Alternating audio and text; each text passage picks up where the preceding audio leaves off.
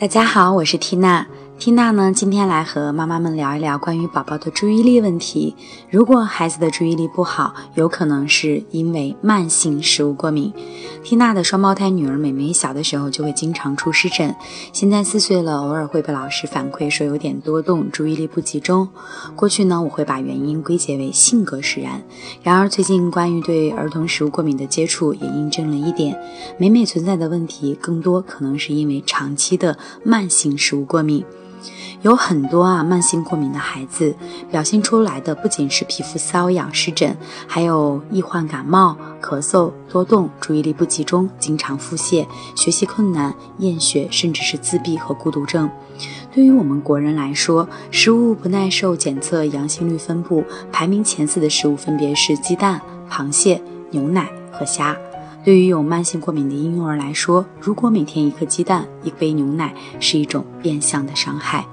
其实，慢性过敏影响的不仅是婴幼儿，往往还可能会伴随我们一生。来自美国 YORK 营养学实验室关于食物不耐受人群调查的研究结果表明了，慢性食物过敏已逐渐成为人体健康的慢性杀手。它会致使约百分之四十四的人出现慢性的腹泻、腹痛、溃疡、消化不良，或者是肠道的积热综合征。那么，慢性食物过敏和儿童注意力缺陷又有什么关系呢？国际上有越来越多的研究表明，食物的选择有可能对人体的脑神经递质和激素水平产生不利影响。比如，如果宝宝体内不能完全消化酪蛋白，那么久而久之就会引起多动症，伴随注意力不集中。当孩子体内总是不能有效充分摄入想要的营养素，那么一定会影响体内各组织细胞的养分供应。而且，营养素在人体内的其中一大特性就是，要么为我所用，要么变相伤害。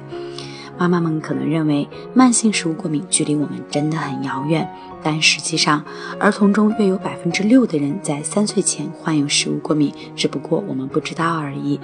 怀疑患有食物过敏的孩子，往往表现出皮肤上的湿疹，或者是在进食后一到六个小时内发生腹泻或呕吐。对于已经入园的孩子来说，如果妈妈们发现孩子总是被反馈上课注意力不集中、经常性的感冒、肠道不适，我们最好能提高警惕性，带孩子进行食物不耐受的检测。这一定不是大惊小怪，相反，缇娜认为是非常有必要的。